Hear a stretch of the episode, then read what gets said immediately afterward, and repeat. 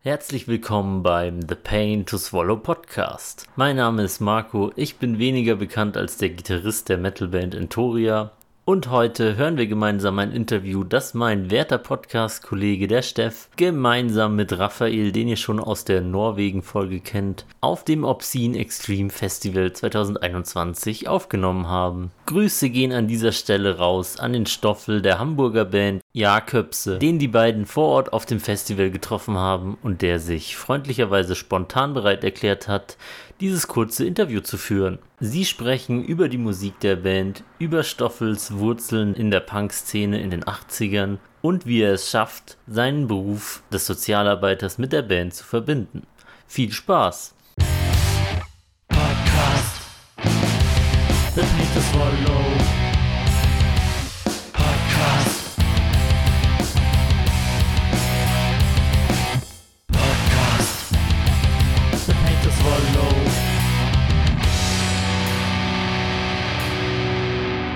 Da sitzen wir wieder und gegenüber von uns sitzt Stoffel von der Band Jaköpse. Was führt dich in die Tschechische Republik zum Obscene Extreme? wir sind einfach eingeladen worden ne, von Kirby. Wir kennen Kirby schon sehr lange. Also wir spielen jetzt, glaube ich, das vierte oder fünfte Mal schon hier über die Jahre. Ja. Super geil, weil äh, der hat uns auch persönlich eingeladen. Wir haben äh, die Erlaubnis gekriegt zum Podcasten hier von ihm persönlich. Deswegen freut es uns super geil. Was muss man über eure Band wissen? Äh, pff, ja, schwierig zu sagen. Wir sind ja eher bescheiden. Wir sind drei Leute und spielen sehr schnellen Hardcore-Punk, sage ich mal. Andere bezeichnen es als Grindcore, wir aber nicht. Also es ist einfach schneller Punkrock. So, so wie ich gelesen habe, seid ihr ja so ein bisschen aus dieser Hausbesetzer-Szene auch irgendwie entstanden. Ja, ich habe mir so ein bisschen in eure Musik reingehört. Ähm, ich habe auf dem äh, Timeo Ergo Sum Album äh, das äh, durchgestrichen, sehr gefeiert. Ähm, ja, das ist einer von den langsamen. Wieso seid ihr so schnell?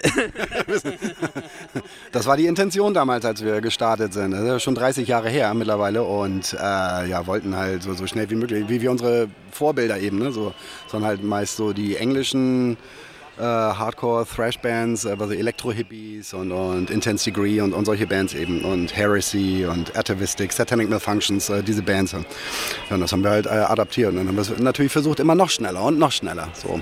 Damals wollten wir so klingen wie heute, wie wir heute sind, aber aus Unvermögen natürlich nicht geschafft. Ja. Ganz simple Frage, was machst du in der Band? Ich spiele Gitarre und schreie. ja. Wie lange gibt es euch schon?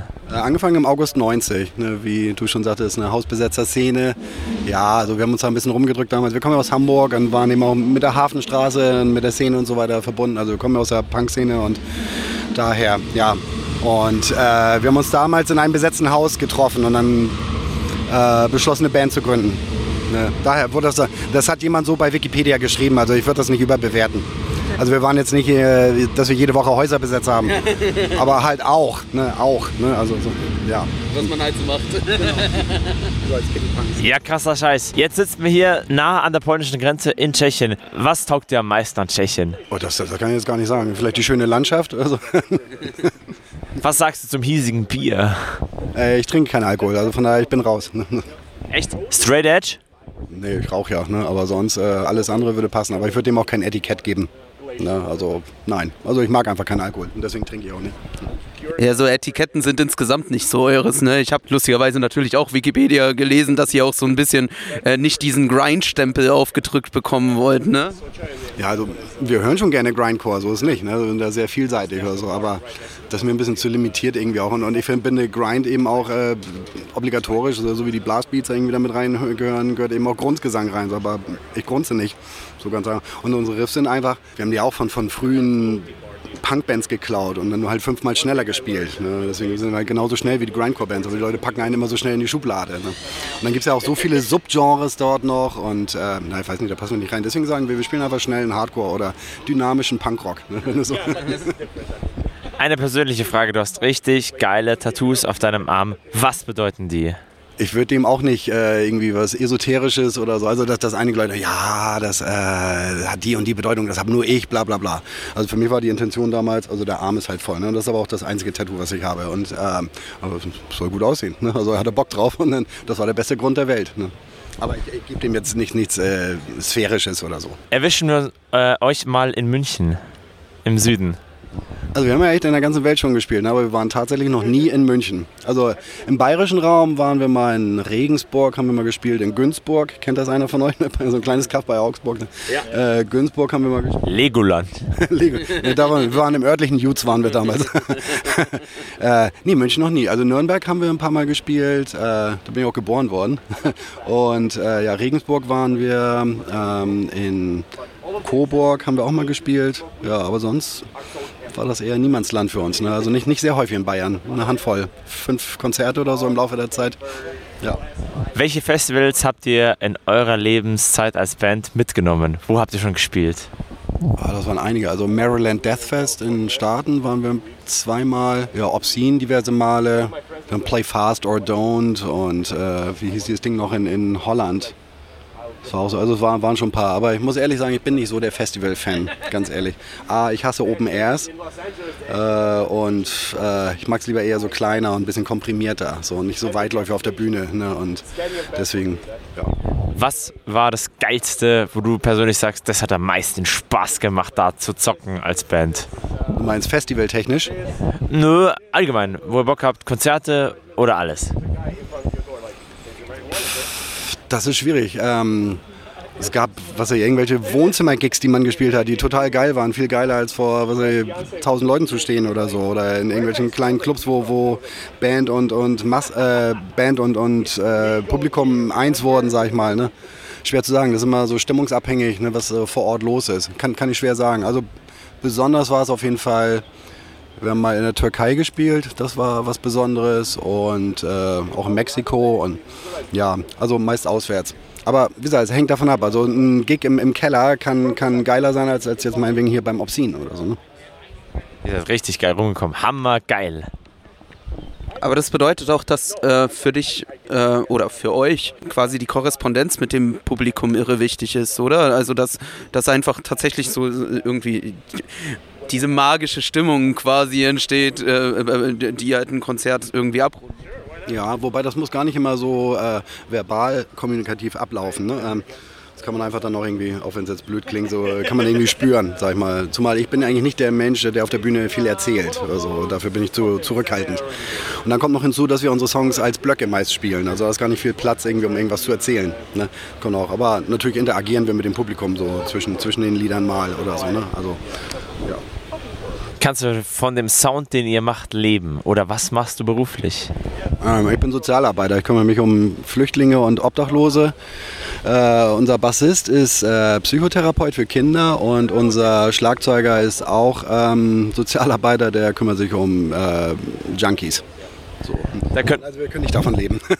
Da könnten wir jetzt ewig drüber reden, weil ich bin auch Sozialarbeiter und ich finde das hammergeil. Also äh, ich bin in der Drogenforensik, ich bin in der Burg. Also die Leute, die heftige Straftaten begangen haben im Drogenrausch, das sind meine Klienten.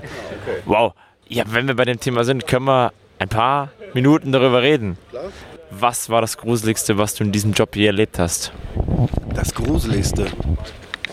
Also äh, geflüchtete Menschen haben ja, haben ja viel ähm, die haben ja alle ihre Schicksale so und, und, viele kommen auch trauma traumatisiert hierher. Deswegen ist das ähm, ein bisschen schwierig. Da, da, kann man jetzt wenig hervorheben. So. Ähm, ich versuche aber auch eher, was ich an der Unterkunft, ähm, ja, dass, dass man irgendwie nach vorne guckt so, und äh, wie gesagt, ich vermittle die halt äh, in, in, Arbeit, Integration und so weiter eben ne, und, und Wohnung, also dass, dass man einfach nach vorne guckt oder so. Und ich erinnere mich dann eher, man erlebt ja auch viele lustige Sachen mit diesen Menschen so und äh, da erinnere ich mich dann eher an, an lustige Sachen könnte ich jetzt ein Beispiel nennen. Ähm, einmal kamen ein paar junge Männer aus Eritrea, die kamen bei mir an mit, mit, äh, mit einem Zettel wie, wie nasse Hühner. Und dann Stefan, Stefan, ne, so Brief, Polizei, Polizei. Und ich, was hast du denn jetzt wieder angestellt? Ne, und dann sehe ich, dass ein Bußgeldbescheid ist, weil der eine wurde in der Nähe vom Hamburger Hauptbahnhof erwischt, wie er gerade Kontakt zu einer Prostituierten aufnehmen wollte, um mit ihr sexuelle Handlungen gegen Entgelt zu vereinbaren. Was er nicht wusste, das ganze Gebiet um den Hamburger Hauptbahnhof ist äh, Sperrgebiet. Äh, seit 1967 gibt es dort ein Gesetz, Gesetz, was besagt, dass niemand dort äh, Kontakt zu Prostituierten aufnehmen darf. So, die Gegend ist voll mit Zivilbullen Und ähm, gerade die Gegend ist eng konnektiert mit, mit äh, Prostitution. Da gibt es dann eben Cracknoten, die es für einen Zwanni machen, so ungefähr. Und um das einzubinden, hat man eben dieses Gesetz erlassen. Und das gilt halt nur dort. Das wusste der Eritreer nicht. Und dann haben sie halt ein Bußgeld von 200 Euro auf, aufgedrückt. Ne? Also stand in dem Schreiben, es war natürlich behördendeutsch mäßig verfasst, stand noch drin, haben die äh, ermittelnden Beamten den beiden, äh, was ich bis zum Abstellhotel, zum Tower, irgendwie sind die gefolgt, wie auch immer, Zimmer 26 oder so. Das war eher eine lustige Situation in dem Sinne. Ne? Also Situationskomik, wenn man so. Für ihn war es natürlich nicht witzig, so, aber ähm, ja. Also deswegen jetzt so, um, um auf die äh, heftigen Schicksale, ne? klar, da, da versuche ich natürlich auch zu helfen. Ich habe ich hab dort viele Problemfälle, auch äh, psychischer Natur und da muss ich dann auch äh, Therapien vermitteln und sowas eben. Ne? Aber ähm, wie gesagt, grundlegend versuche ich da eher den, den was Positives zu geben. Ne? So, das ist halt wichtig. Ne? Also nicht jetzt in dem Alten, sie sind ja jetzt hier ne? und dann konzentriere mich darauf, dass, dass sie eben hier bleiben können. Ne? So, so, das, das ist das äh, Credo. Da kann ich nur sagen, Hochachtung, meinen größten Respekt. Ähm, da will ich, äh, weil ich denselben Job mache quasi, in einem anderen äh, Umfeld, was hat dich zu dieser Arbeit getrieben? Wäre eine ganz persönliche Frage. Hm, da müsste ich eigentlich weiter ausholen. Also ähm, war schon immer, als kleiner Junge war ich, war ich schon an, an fremden Kulturen interessiert. So. Wir haben mit Vorliebe immer so einen Atlas genommen und geguckt, wo ist was. Und ähm, bin auch in so einer Kleinstadt, damals in der Nähe von Hamburg, eingeschult worden, die sehr hohen Migrationsanteil hatte. Es gab damals so diese zweite und dritte Welle von, von Gastarbeitern. Das heißt, in der Stadt gab es halt sehr viele türkische, spanische, griechische, also, also vom Balkan, überall. Während andere Leute so Angst hatten, das auch von ihren Eltern eingeimpft bekamen, so, ah, nicht mit den Spielen, bla bla bla. Ich war immer total interessiert, wo kommst du her? So, ja, aus der Türkei. Echt, erzähl mal, wie ist das? Und so. Fand ich total spannend. Und, und später, also ich bin auch sprachlich recht begabt, so, da habe ich dann mehrere Sprachen noch gelernt. Also ich kann jetzt Spanisch, Türkisch, Englisch, Deutsch und so. Und ähm, weiß nicht, also ich, ich habe da immer eine Bindung hingehabt. Also ich hatte nie Berührungsängste, von das klasse. Naja, weiß nicht. Und äh, ich wollte eigentlich wollte schon was Soziales machen damals und äh, war am Anfang noch, ähm, als ich ins Berufsleben ging, so ein bisschen äh, orientierungslos. Bin dann erst in ähm, in den Psychobereich, ähm, ähm, da bin ich eingestiegen und dann später, wie gesagt, kamen die Flüchtlingswelle und ich wollte dann wechseln einfach. Ne? Also es hatte verschiedene Gründe, persönlich, aber ich fand es auch politisch wichtig irgendwo, ne? da anzudocken. Wissen die Leute, was du musikalisch machst, worauf du Bock hast? Ja, also nicht, dass ich damit hausieren gehe, aber natürlich, äh, weil also mein Büro ist direkt mitten in der Unterkunft, also ich bin direkt da zum Anfassen und so weiter und natürlich äh, googeln sie so meinen Namen und dann sind sie drauf, drauf gekommen irgendwie. Und äh, bei mir im Büro läuft ja auch die ganze Zeit Geballer, also ich, ich, bin da frei, ich kann da alles machen. Und dann kommen sie auch gerne mal rein, dann machen sie die Pommesgabel und sagen dann, ah, Shaitan-Musik, sagen sie noch.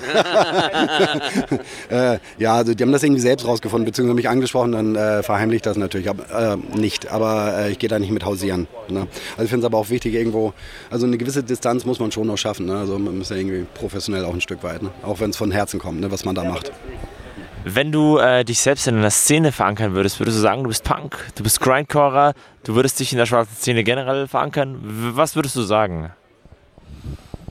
Ja gut, also ja, ich komme aus der Punk-Szene. Ich habe mit Punk, ich bin ja 52 und ich habe mit, mit Punk äh, 81 angefangen und, und äh, 81 mit Punk angefangen. Also das sind, sind die Wurzeln halt, ne? So, aber ähm, ja, also heute ja, damals hat man gesagt, ich bin Punk. Also sagen wir mal so, ich finde ihn verbunden, aber ich finde es nicht mehr wichtig, sich einem ein Etikett zu geben. Also ne, das ist halt nicht wichtig, ne? oder ob man jetzt hier Grindcore oder wie auch immer. Also ich gucke auf den Menschen und der Rest ist mir eigentlich egal. Ne? Ja. Gab es eine Zeit, wo du richtig crazy rumgelaufen bist? Ja. Ja, also ich hatte auch einen blauen Iro hatte ich in den 80ern und äh, hatte auch alle, habe auch mal Glatze rasiert und so, also doch.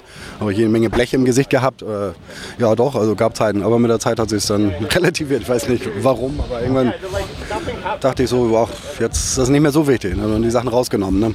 Wollte gerade sagen, weil äh, natürlich können die Leute im Podcast dich nicht sehen, aber vor uns sitzt ein Mann, der sieht moderat normal aus, in Anführungszeichen, abgesehen von abgefahrenen Tattoos auf dem Arm und dem kleinen äh, Tunnel im In-Ear. Vermisst du diese Zeit? Würdest du wieder so rumlaufen? Nee, also nochmal so rumlaufen nicht. Ne? Ich finde es ja wichtig, also wichtig ist, dass, dass man den Spagat schafft. Es gibt ja eben Leute, so, die äh, hängen in der Vergangenheit und schaffen es nicht loszulassen, also äh, hängen nur da drin. Sie kann ja noch Teil der Gegenwart sein irgendwo, aber ich denke, man muss sich trotzdem auch weiterentwickeln. Ne? Und deswegen, also ich bin ja irgendwie noch dabei, aber es ist halt nicht mehr wichtig, dass ich jetzt irgendwie einen grünen Iro habe oder so. Ne? Wobei ich mich jetzt nicht darüber stellen will. Das ist okay, wenn man das so mit 15, 16 macht, aber jetzt mit 52, weiß ich nicht. Klar, kann man machen, tun ja auch einige, ist auch okay. So, aber für mich habe ich halt nicht das Bedürfnis. Ne? So. ja. Gibt es einen Plan für eure Musik? Gibt es irgendwas, was du sagst, das möchte ich noch richtig erreichen? Irgendwo noch auf der Bühne stehen, irgendwas Geiles erreichen, irgendwas auf dem Konzert zocken, irgendeine spezielle Bühne oder sowas? Nö, das nicht. Also aber wir mögen es generell gern zu reisen und dann eben auch andere Länder, wo man noch nicht war. Ne? Äh, wir haben jetzt, glaube ich, insgesamt so circa 25 verschiedene Länder, wo wir mal waren. Es gibt noch so ein paar, wo man gerne mal hin möchte. Zum Beispiel äh, was ich, Brasilien oder Kanada, da hat man noch nicht gespielt.